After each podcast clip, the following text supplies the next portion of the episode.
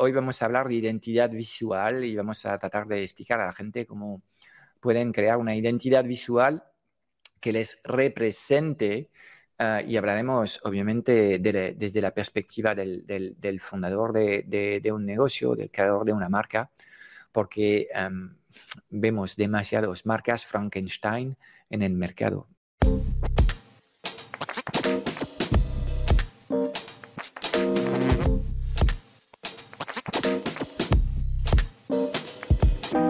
90% de las preguntas que tienes hoy como emprendedor en el mundo digital se centran alrededor de una única pregunta. ¿Cómo diseñar una comunicación tan poderosa para poder atraer a las personas correctas hacia tu plataforma digital y venderles sin apenas esfuerzo? Sin un marketing que conecta, no conseguirás transformar a nadie. Esta es nuestra misión, que conectes con tu esencia para que encuentres tu voz y atraigas de forma natural a los clientes ideales que quieres ayudar. Bienvenido en el podcast Strategic Mentor. Te enseñamos el arte de poner tus talentos a brillar para ayudar a los demás.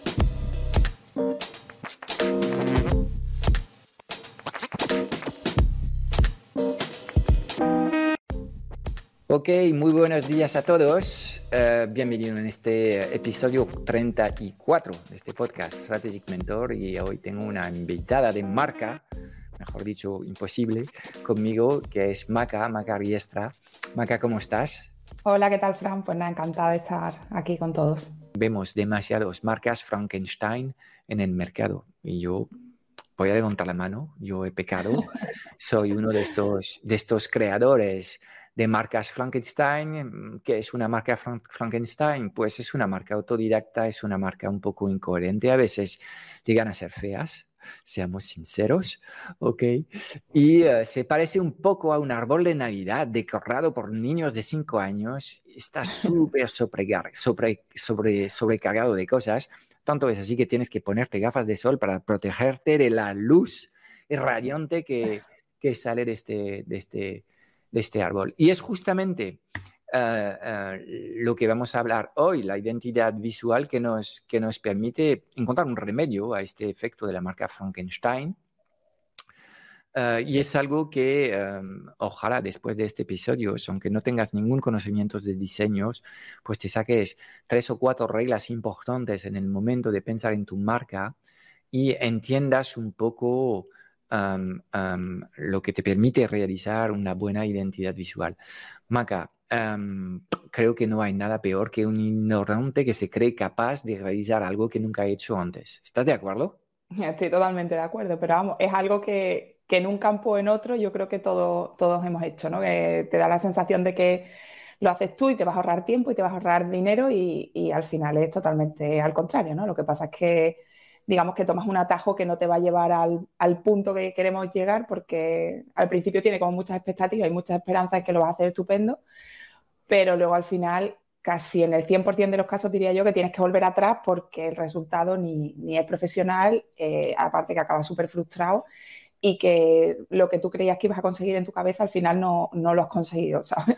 Y Yo si creo no... que este tema es, es, es, casi más un tema de desarrollo personal y de coaching que otra cosa, pero en efecto todos somos un poco, todos tenemos un soberbio que duerme dentro de nosotros y nos creemos capaz de muchas cosas, Uh, pero obviamente uh, luego la realidad nos, nos, vuelve a poner los pies en la tierra.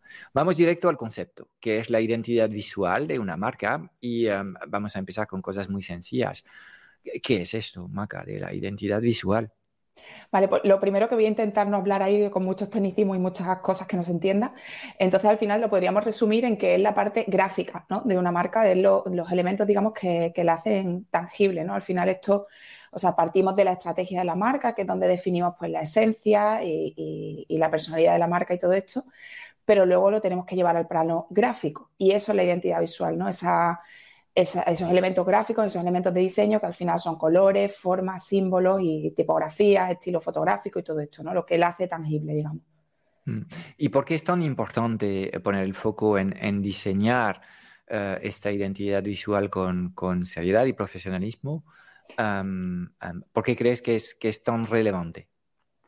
Bueno, pues lo primero porque eh, si nos quedamos en los conceptos abstractos, en definir la personalidad y tal, eh, cada persona tiene una idea de cómo se plasman en lo gráfico esos conceptos abstractos. Entonces, al final, eh, no todo el mundo tiene una representación de, gráfica de esos conceptos que sea igual, ¿no? Entonces, al final, si no bajamos esos elementos, digamos, elementos tangibles, eh, claros, definidos, ¿vale? La comunicación de la marca va a ser difusa, porque un día nos apetecerá comunicarla de una manera, a nivel gráfico, otro día de otra y demás, ¿no? Y, luego también porque los elementos gráficos transmiten sensaciones y transmiten conceptos y si no tenemos un poco de idea de esto, lo que puede pasar es que, digamos, que la parte gráfica y la parte abstracta, digamos, eh, se estén poniendo la zancadilla una a otra, ¿no? Por un lado queramos transmitir una cosa y por otro lado con lo gráfico estemos transmitiendo lo contrario. De acuerdo, muy interesante. Ok, yo, sé que has dicho que quieres evitar de utilizar la jerga eh, técnica de los diseñadores, pero vamos a tener que entrar un poco en, ella. Y, yo creo que hay tres términos que tenemos que aclarar en este episodio, que son los atributos de eh, esta ah, identidad visual, lo que es el brief y los avatares. Y vamos a empezar primero con, los atributos, si te parece, de la identidad visual. Ok, la identidad visual es básicamente lo que, lo que es el resultado gráfico de lo que tiene que expresar una marca, pero si entramos en el detalle, ¿de qué estamos hablando de forma concreta? ¿Qué, es? ¿Qué, ¿Qué, hay detrás de estos, de estos atributos? Vale, pues los atributos al final son, son conceptos, ¿vale? Son conceptos que, sobre los que se sustenta la marca y que si los cambiamos, la la marca cambia. ¿Vale? Eh, entonces, en base a la personalidad, a la esencia y demás, pues son una serie de ideas que juntas y con la manera que nosotros tenemos de interpretarlo como marca, pues le dan un carácter, eh, pues eso, diferencial a esa marca, ¿vale? Cada uno, o sea, pueden ser conceptos muy generales, como yo que sé, confianza, cercanía, no sé qué, pero al final cada marca lo tiene que entender de una manera y lo interpreta de una manera. Y la combinación de, todas estas, de todos estos atributos es lo que forma, digamos, la personalidad y ese punto diferencial. ¿no? Y luego, em, centrándonos en el tema de los atributos, lo que tenemos que intentar eh, con nuestra marca es vender precisamente esos conceptos, ¿no? O sea, no centrarnos en vender productos o servicios, sino vender esos conceptos que nos hacen diferentes, únicos en nuestro, en nuestro sector, ¿no? Entonces, esto no es muy sencillo porque al final no dejan de ser temas abstractos, pero hay algunos ejemplos de, grandes marcas que, nos pueden servir de inspiración y que yo suelo usar bastante porque son marcas que todos conocemos. Por ejemplo, eh, Red Bull, ¿no? Pues Red Bull, vale, es una bebida energética, pero en realidad lo que te vende es aventura, es riesgo, ¿no? O Amazon, que ahora seguramente lo estemos usando todos muchos por, la fecha en que estamos, pues no, no vende productos, que sí que vende productos, pero no es eso lo que vende, lo que te vende es la comodidad de te lo llevo a tu casa, te lo recojo cuando quiero y todo eso, ¿no? O Rolex, por ejemplo, que que vale, aunque vende relojes, pero lo que vende es estatus, ¿no? Entonces, lo que nosotros a nivel de marca tenemos que intentar encontrar es esos valores, eh, que es lo que tenemos que vender. Y si lo conseguimos mm, comunicar, digamos, de forma eficaz, pues ya eh, nos podemos dar por súper satisfechos. De acuerdo. Entonces, el primer paso antes de empezar cualquier trabajo de identidad visual eh, es pararse a pensar y definir un poco lo que queremos comunicar y son estos famosos atributos y estas cosas que queremos comunicar. Ok, vamos a decir que eh, somos una marca y que queremos transmitir confianza. Eh, ¿Cuáles son los elementos que vas a tener que trabajar para em, em, em, crear lo que es esta identidad visual? Obviamente pensamos enseguida en, en, tipografías, pensamos en, en colores, en fin, ¿cuáles son todos los elementos que vas a tener que trabajar para definir eh, el conjunto que es esta identidad visual de la marca. Vale, pues mm, si pensamos en, una identidad de una gran marca, pues va a tener un montón de, historias, pero nosotros como emprendedores o como negocios más pequeñitos, al final lo que deberíamos tener es una marca eh, que tenga una identidad visual mínima, viable, ¿no? Que este es el concepto que hablamos varias veces y, que nos gusta usar bastante. Em, como emprendedores, ¿no? Y en esto, pues al final nos centramos primero, eh, trabajamos la estrategia de la marca y luego una vez que nos centramos en el tema gráfico, empezamos con el mood board, que esto además ya lo hemos hablado también en... Es el episodio anterior a este, creo que es el 27. Entonces, em, la parte del mood board, pues eso eh, es un panel de inspiración en el que, digamos, una lluvia de ideas de todo lo que a nivel visual va a aparecer en nuestra marca, ¿no? Ahí hay símbolos, hay colores, hay tipografía, hay estilos fotográficos, todo este tema, hay texturas y demás. Entonces, ese primer batiburrillo, digamos, de ideas, eh, luego hay que ir definiéndolo. Entonces, de ahí mm, también vamos a sacar la paleta cromática, que al final son los colores corporativos, tipografía, símbolos, que por ahí va a ir nuestro logo también, em, texturas y estilo fotográfico. Yo creo que eso es lo, básico que deberíamos tener sí o sí. Ok, ¿las tipos forman parte de, este set inicial o no? Sí, ¿También? la tipografía sí. Ok, de acuerdo. Esto es lo que has llamado tú la identidad mínima viable y es la base que tenemos que, que, que, ah, eh, que construir eh, para poder ir avanzando. Entonces, ok, entiendo mejor el proceso. Primero una definición, definición, estratégica de lo que queremos comunicar. Luego, lo que hemos visto en el episodio 27, así que si no lo has visto, obviamente te recomiendo bucear un poco en, en lo que son los episodios que hay aquí. Eh, y el, el, 27 es, es donde nos haces un especial sobre este mood board, este tablón de, de ambientes, así lo has, lo has llamado, ¿no? Tablero de inspiración, le suelo llamar. Tablero de inspiración, suena mucho mm. mejor, sí. Ok, y, eh, luego plasmamos un poco estos, estos elementos con algo más de detalle y algo más concreto también para la marca en un, documento que eh, sería la, identidad visual. Yo lo que estoy viendo es que en tu proceso para acompañar a estos emprendedores y empresarios en el momento de, de, de eh, diseñar su marca, poco a poco lo que estás haciendo es eh, les ayudas a tomar decisiones. O sea, no les llevas de la noche a la mañana a lo que es el diseño final, sino que esto es un proceso. Empieza por qué quieres transmitir, luego pues mm, cuál es el sustrato, el terreno en el que quieres eh, posicionar y construir tu marca y a partir de ahí ir avanzando con elementos más concretos. ¿Es, es, correcto mi entendimiento sobre el proceso que llevas a cabo con, con tus clientes? Sí, sí, totalmente. Mucha gente llega y te dice, quiero un logo dices, vale, vale, ojo, pero es que tú no puedes empezar por un logo así. Primero tienes que saber qué quieres transmitir, tu estrategia, tu diferenciación, tu posicionamiento, en fin. Mm. Hay un trabajo previo que bastante grande y luego pasito a paso va llegando a la definición de todo, pero no es algo que, vamos, que no puedes empezar por arriba, digamos, tienes que empezar con, con la base. Exactamente, quiero una casa. Pues vamos a empezar por, dibujar un plan, quizás. Exacto. cuántas habitaciones quieres, si quieres una veranda o no, si quieres un jardín o lo que sea, pues hay que, hay que definirlo. Ok, genial. Justamente, hablando de definir lo que, lo que son las necesidades, y ahí quizás vamos a volver un poco antes en el proceso, pero quiero hablar contigo del famoso brief, porque es, es algo que siempre surge cuando estás hablando con agencias. De hecho, el brief no es algo exclusivo de las agencias de diseño, también lo tenemos en el mundo de la publicidad, del copywriting, en fin, en muchos proyectos digitales se habla de, un famoso brief. Ok, eh, aclárame un poco, ¿qué, es esto, el brief? Bueno, al final la palabra queda muy bonita, pero no es más que bueno, un documento que al final es un cuestionario en el que mm, nos planteamos las preguntas esenciales, esto de la base que estamos diciendo, ¿no? de primero dibujar los planos y todo esto.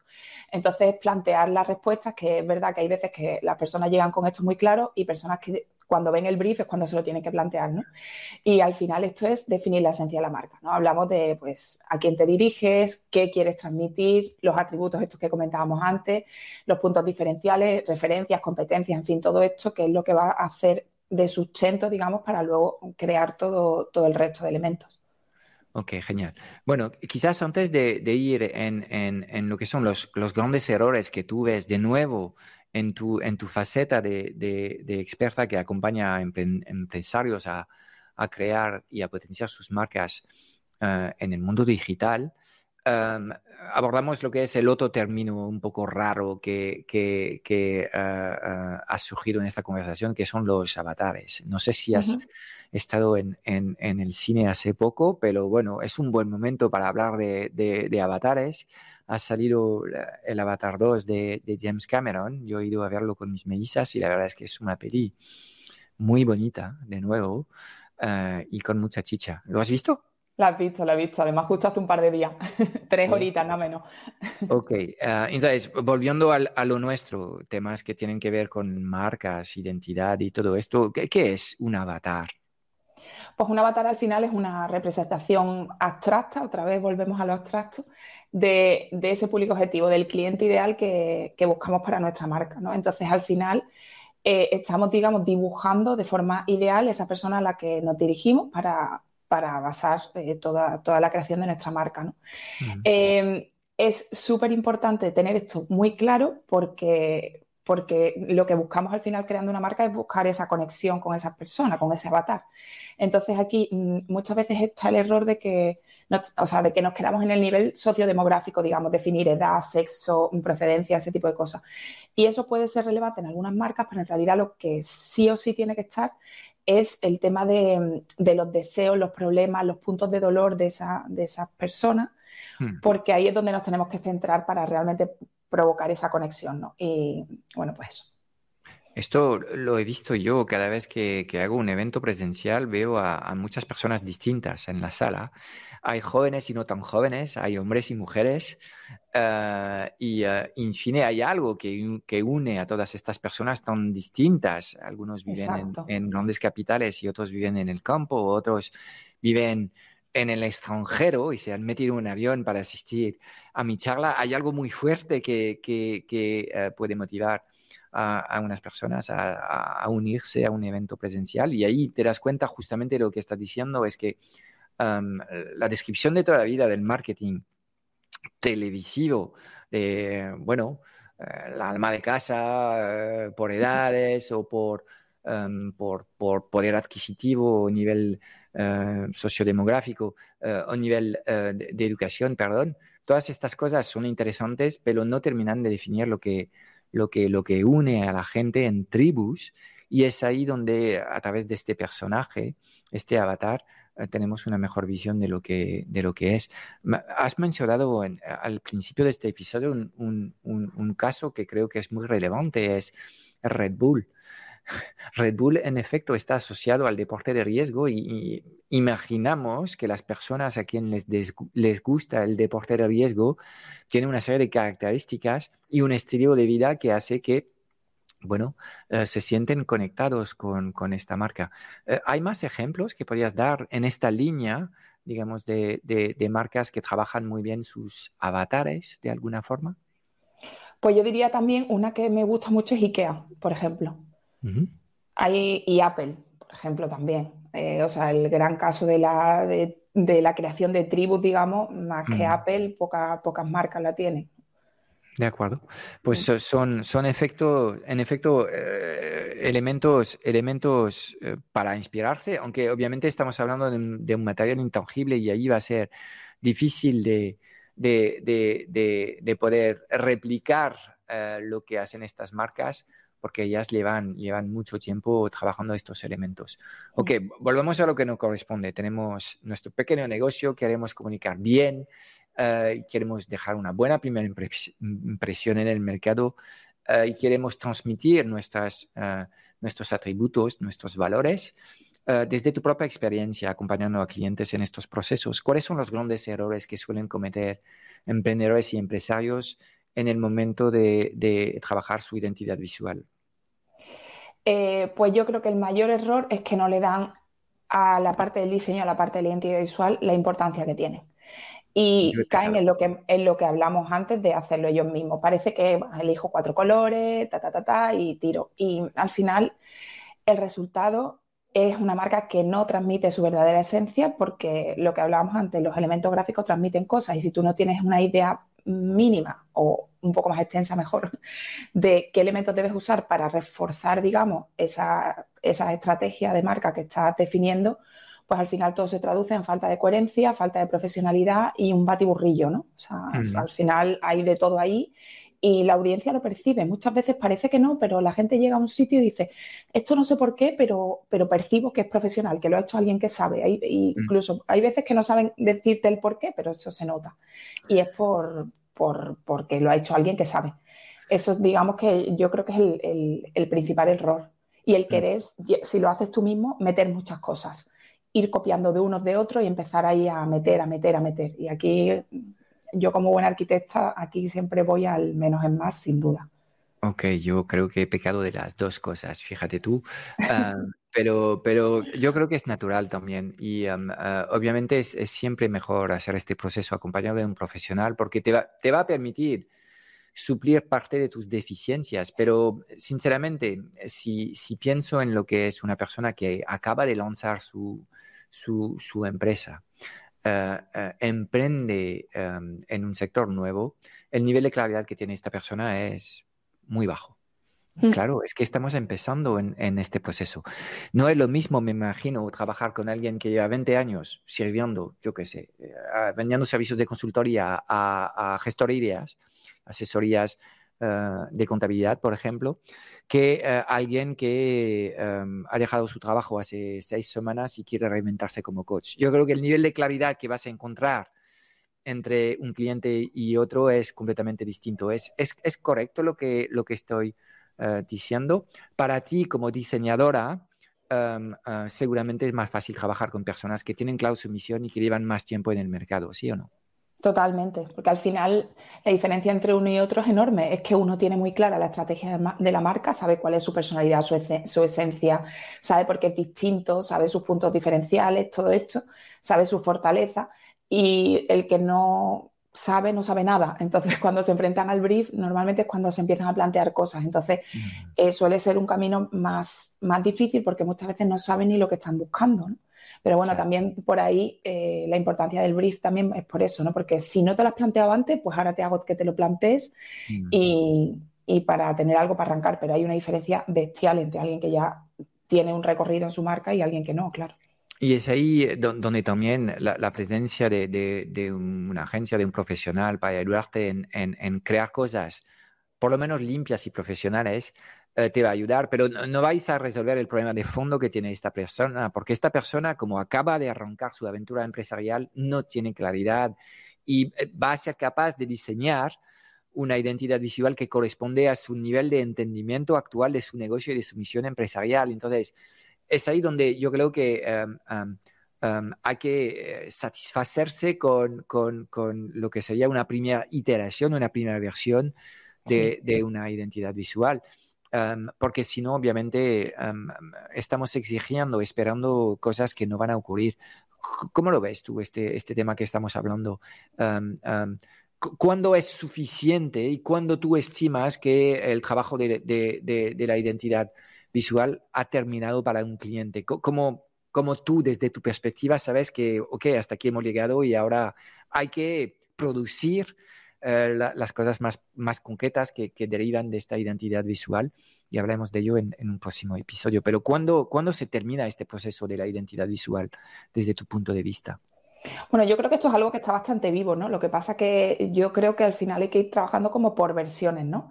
Pues la primera versión es en la que tú ahora mismo, o sea, cuando el cliente al final se siente representado, siente satisfecho con su marca, hemos mm. creado los elementos mínimos viables para que todo los puntos de contacto, digamos, con el potencial cliente, todos los, puntos de conexión y demás, pues funcionen y sean coherentes y se vean profesionales. El primer objetivo sería dejar de tener vergüenza de, su propia marca, ¿no? Exacto. Esto sería el, el paso número uno.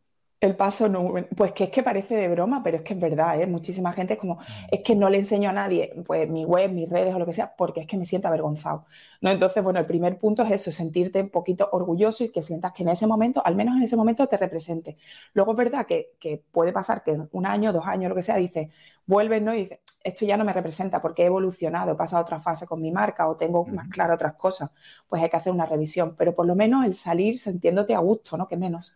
Vale, hablando de ritmos, porque acabas de, abrir de nuevo, yo creo que un tema muy, muy interesante es cuánto tiempo puede durar una identidad visual que, haces con un profesional. Según mm, tú lo que ves, ¿cuánto tiempo puede, puede servirte una identidad visual?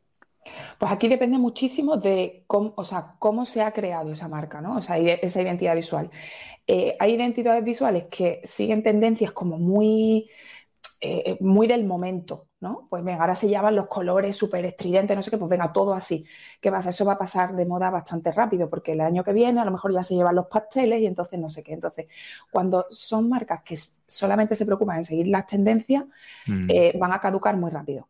Cuando son marcas que es lo ideal, que crecen, o sea, que se crean, digamos, con una vocación de permanencia, que es lo ideal, pues van a durar mucho más. Pero aún así, cada X años, te hablo 3, 4, 5, X, lo vas a tener que hacer un restyling. todas las grandes marcas los hemos visto en todos los logos. Yo qué sé, el típico caso que se estudia un montón en, diseño y en branding, que es el de Starbucks, por ejemplo, pues si ves el primer logo, tú crees que no ha cambiado porque la, esencia es la misma, pero han ido haciendo muchos ajustes en su identidad visual para que se vayan adaptando a los nuevos tiempos. Y eso hay que hacerlo sí o sí.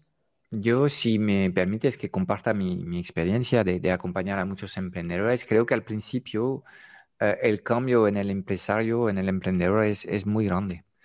Y eh, has hablado de tres o cinco años. Me parece razonable según qué fase de, consolidación del negocio estás. Eh, me parece natural lo que estás diciendo, pero al principio las cosas van cambiando muy rápido y es probable que algo que has diseñado al año ya tengas que retocarlo. Y luego a los dos años, y luego ya pasas en ciclos de tres a cinco años que me parecen más, más estables. Yo creo que no tocar tu marca durante cinco años es como, wow, eh, dónde están las telas arañas, ¿no? Es, en el mundo digital es, como muy, No, en el mundo digital es, complicado. O sea, eso ya sí, una marca está súper consolidada y con todo muy claro, pero es verdad que al principio es eso. Si solamente nos hemos quedado en la fase de que ya no me dé vergüencita, mm. pues enseguida vas a querer algo que te represente más. Entonces, al final, mm, vamos, nosotros estamos rediseñando marcas cada dos años más o menos, es bastante común. Personas mm. que se la hemos diseñado que vuelvan y que quieran un refresh o lo que sea, es común también.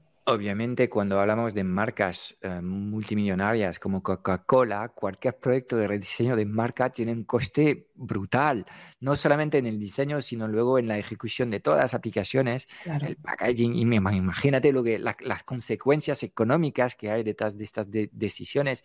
Y por eso estas marcas, digamos, para con consumidores se lo toman mucho más eh, en serio y con mucho más calma estos temas, porque claro, ahí la inversión es, es, brutal y debe durar varios años. Entonces, todo depende un poco de lo que hay que hacer, pero bueno, yo creo que eh, el proceso de, de, de, tres años me parece correcto, pero al principio yo veo dos o tres iteraciones para llegar a estos tres años eh, de renovación de marca. Ok, mm. luego una pregunta que te quería hacer, porque yo creo que bueno, claro, trabajas con emprendedores que, no escuchan tus consejos, ¿sabes? Entonces, ellos han hecho chapuzas, digo ellos, pero yo he sido el primero de ellos, ¿sabes? en hacerlo. Yo, a mí, no he tenido mucha vergüenza en el momento de salir a vender sin absolutamente nada. Y yo tengo una imagen bastante feota, que es salir desnudo en pelotas con una pluma de Abeltus en el, en el pompete. ¿De acuerdo? Y es un poco lo que hacen los, emprendedores cuando, cuando están saliendo ahí fuera en el mercado en busca de sus primeros clientes. Y a mí me parece muy bien hacer esto. Me parece, de hecho, que demuestra una fuerza y una actitud necesaria en los empresarios que al final son los que se van a mantener en el mercado. Pero obviamente ahí pues trabajas con marcas que son marcas Frankenstein, como hemos, hemos dicho en, en, en, el principio del episodio. Entonces, eh, ¿cómo elegir entre, mm, bueno, mantener una cierta continuidad en, la identidad visual que te entregan, aunque sea... Bueno, si no hay nada es más fácil para ti porque hay que crearlo todo, pero digamos que ahí tienes algo, algo que no termina de convencerte. ¿Cómo, cómo sabes tú si eh, hay un posible proyecto de continuidad y de evolución de lo que ves o si es mejor crear una completamente nueva. ¿Cuáles serían tus criterios de, de, toma de decisión en este caso? Pues aquí yo lo que pregunto siempre es si es una marca que esté funcionando, si la audiencia la percibe como tal, si es reconocible, eh, o sea, siempre pregunto, ¿no? Pues si tú cambiaras los colores, la gente te, te, seguiría identificando, porque a lo mejor es que no tiene ningún punto de contacto a nivel gráfico con los clientes, le da igual que hoy sea, ¿sabes? De una manera o de otra, pero sobre todo si está funcionando y si la audiencia la reconoce y, digamos, la acepta así.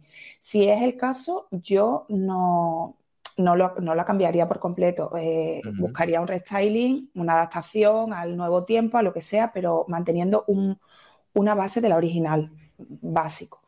Eh, si es una marca que ni fu ni fa, que prácticamente no ha salido, que la persona no se siente identificada o lo que sea, pues se puede cambiar por completo. Ese es mi criterio, vamos.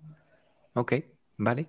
Pues muchas gracias por aportar todas estas estos conocimientos sobre un proceso que en efecto yo creo que es un proceso mal considerado por, por muchos emprendedores Ah, y para todos los que al final van a decir, hacernos casos, escucharnos y acercarse a, un profesional para trabajar su identidad visual, ya que estamos a inicios de años, pues quizás es un buen momento para poder hacerlo.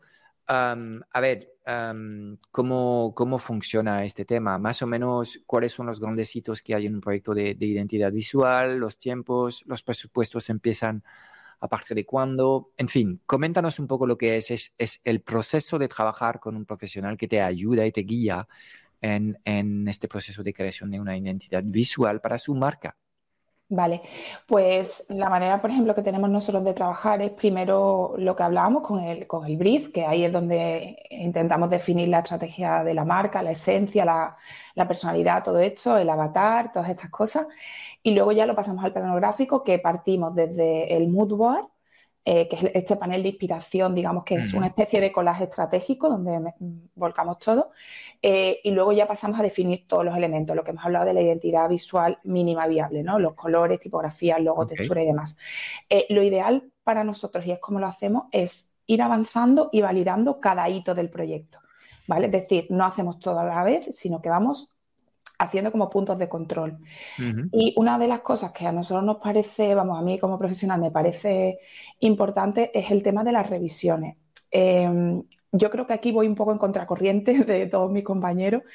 Eh, yo no creo en un número determinado de revisiones, porque al final hay proyectos que salen bien desde el principio y salen fluidos y hay proyectos que necesitan muchas más revisiones y más, eh, pues eso, darle más vuelta. Entonces, al final, eh, yo creo que es ir definiendo hitos, pero no cerrar un, tipo, a un número de revisiones, sino ir fluyendo y escuchando al cliente y trabajando al final un proyecto entre los dos.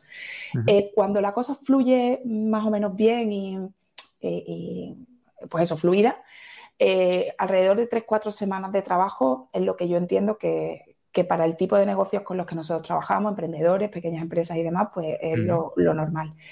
Y un presupuesto, pues aquí como todo, te puedes encontrar cualquier cosa. Sí, ¿cuánto vale un bolso? ¿Cuánto vale un coche? Exacto. ¿Cuánto vale un anillo? ¿Cuánto vale unas gafas? Exacto. ¿Cuánto vale una casa? ¿no? entonces. hay de todo, ¿no? Pero yo empezaría a desconfiar, o sea, yo lo veo serio, un presupuesto mm, de una identidad visual corporativa mm, mínima viable a partir de los 700 euros, 700, 800, ¿vale? A partir de ahí yo lo veo mm, razonable. Eh, te lo, puedes encontrar por 50 euros, pues seguramente. Ahora, ¿cuántas revisiones? Va a ser algo que está reciclado de otros proyectos, porque al final eso, o sea, el presupuesto no es otra cosa que el tiempo que la persona le va a dedicar, el tiempo de calidad y, y las revisiones, ¿no? Entonces, bueno, valorar ahí que no, lo más barato no es lo que te va a llevar el mejor resultado. Eso sí, lo más barato sabemos todos lo que es, es hacerlo uno mismo y hacer chapuzas, crear un árbol de Navidad y tener una marca Frankenstein. Esto es lo más barato, pero obviamente tiene un coste oculto que descubras seis meses después porque no vendes nada, que es impagable. Entonces llega un momento en el que es mejor no seguir haciendo chapuzas y sacarse a gente que sabe, te va a acelerar, te va a mejorar, te va a potenciar, te va a poner bonito de alguna forma. Y, eh, Al final, una inversión de unos 1.000, 2.000 euros es perfectamente, vamos, normal y, debería ser asumible porque es una parte estratégica de la base del negocio, ¿no? Al final. Muy bien, pues mira, vamos a ir cerrando este episodio, Maca, y yo quiero hablar del recurso que nos has preparado en el Club Strategic Mentor, porque el sitio donde quieres eh, puedes encontrar a Maca es dentro de este Club Strategic Mentor, eh, en el que eh, hablamos también de estos temas de diseños, de, de, trabajar con agencias. Todo esto son los temas que va a llevar a cabo Maca ahí en el, en el club. Nos has preparado em, dos recursos. Hay un PDF que es una especie de, de, proceso de, de, los pasos que acabas de, decir sobre cómo, cómo se trabaja este proceso de la identidad visual, los tres grandes Em, tres grandes pasos que, has nombrado, del brief al mood board y del mood board a la identidad visual, pues vamos a tener esto eh, definido. Y luego nos traes también un ejemplo de un manual de identidad visual, ¿verdad? Sí, eso es. Al final es, bueno, para que tengan un, un ejemplo que, que, cuando vayan a contratar a alguien o lo demás, pues sepan qué es lo que tiene que contener, por lo menos los elementos mínimos. Genial, pues Maca, muchísimas gracias por, tu tiempo y por tus conocimientos. Ah, nos vemos nosotros en un próximo episodio donde vamos a seguir eh, con este mismo proceso. Hemos hablado del mood board, hemos hablado ahora de la identidad visual y vamos a empezar con las aplicaciones o cómo utilizamos esta identidad visual y hablaremos la semana próxima o las en las próximas semanas, mejor dicho. En el próximo episodio que tengo contigo vamos a hablar de logos y tarjetas de visitas. Muchas gracias. Fran. Pues muchas gracias a ti. Chao, chao. Chao. Es todo para hoy. Espero haberte dado claridad en un mundo digital cada vez más confuso y agitado sobre los qué y los porqués. Si buscas los cómo, porque quieres que te ayudemos a acelerar la facturación de tu negocio o a escalar tus resultados con tu equipo A, echaré un vistazo a nuestro Club Strategic Mentor en www.clubstrategicmentor.com. Y déjame darte tres razones de peso para apuntarte. Cada semana en el club vas a recibir una píldora estratégica de implementación rápida para ayudarte a clarificar tu visión, gestionar mejor tu energía, tu equipo y tus operaciones. También tendrás acceso a una sesión de coaching grupal a la semana para volver a, a recargar tus baterías y a enfocarte en lo importante y tendrás acceso a un foro de conversaciones de mucho valor generado por la mejor comunidad de mentores en habla hispana. Mira, no hay nada que no sepas, tan solo hay cosas que no haces. Y en el Club Strategic Mentor trabajamos las fundaciones que no se ven y que encontrarás en el 100% de los negocios visibles y memorables del mundo digital. Y además te acompañamos de forma holística en todas las facetas de tu vida, visión, energía, productividad, negocios, relaciones, dinero y propósito. Te espero dentro en www.clubstrategicmentor.com.